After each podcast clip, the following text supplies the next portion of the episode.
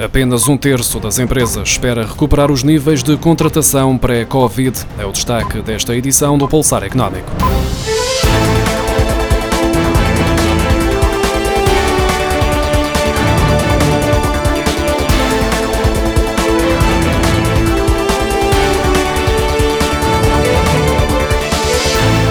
Durante o próximo ano, apenas 32% das empresas portuguesas espera voltar aos níveis de contratação anteriores à pandemia, sendo que mais de um quarto das empresas tem a certeza que não vai retomar os níveis pré-Covid, como revela o Manpower Group Employment Outlook Survey, que avalia as intenções de contratação dos empregadores e reúne respostas de 38 mil empresas em 43 países. O relatório aponta ainda que os empregadores portugueses estão mais pessimistas que no trimestre anterior, sendo que 28% afirmam não ter qualquer esperança de retomar os níveis de contratação pré-Covid.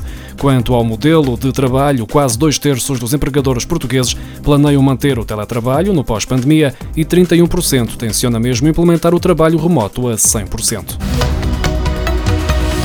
Agosto, que costuma ser um dos meses de maior consumo de combustíveis em Portugal, teve um recuo de 1% face a julho e de 25,7% face a agosto do ano passado, em especial o de gasóleo, de acordo com o boletim mais recente da entidade reguladora dos serviços energéticos. Em agosto, o volume consumido ficou 1% abaixo do registado em julho, cifrando-se em 561 mil toneladas. Julho, por seu turno, tinha representado um crescimento de 21% no consumo de combustíveis face a junho evidenciando um efeito de recuperação da atividade económica e da mobilidade pós-confinamento. Os aforradores em Portugal continuam a reforçar as aplicações em produtos de poupança e investimento do Estado. Em agosto, o investimento em certificados aumentou 128 milhões de euros, acima do valor registado no mês anterior, de acordo com os dados do Banco de Portugal divulgados esta semana. Tanto os certificados de aforro como os certificados do Tesouro registaram aumentos em agosto. As aplicações nos certificados do Tesouro aumentaram em 111 milhões de euros, enquanto o valor investido nos certificados de aforro subiu 17 milhões de euros. No total, o estoque de investimento nos certificados disponibilizados pela Agência de Gestão da Tesouraria e da Dívida Pública aos portugueses ascendia a 29.416 milhões de euros no final do mês passado, o um novo máximo para a poupança dos particulares nestes produtos do Estado.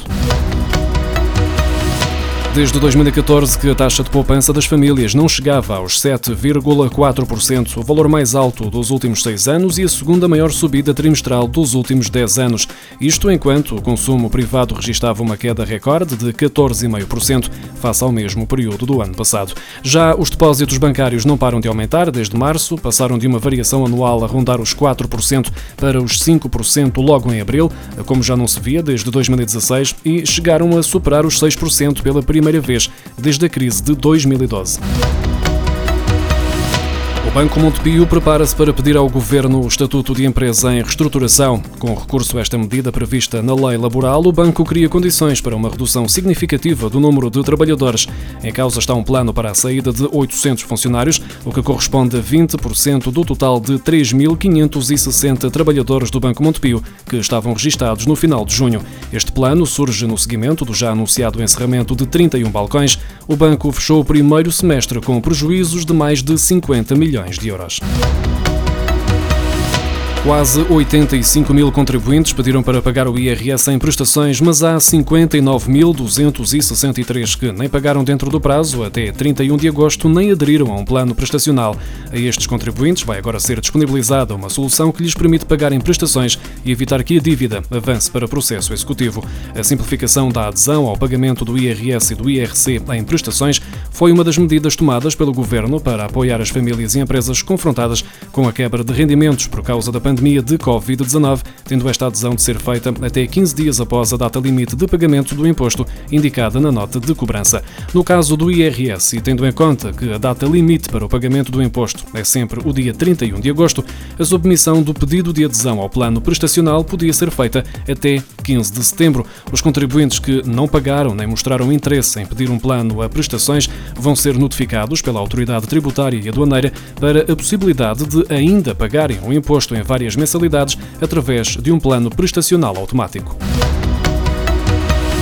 A linha de crédito de 20 milhões de euros aprovada pelo Governo dirigida aos produtores de flores de corte e plantas ornamentais terá juros bonificados a 80%, a conceder pelo prazo máximo de 4 anos.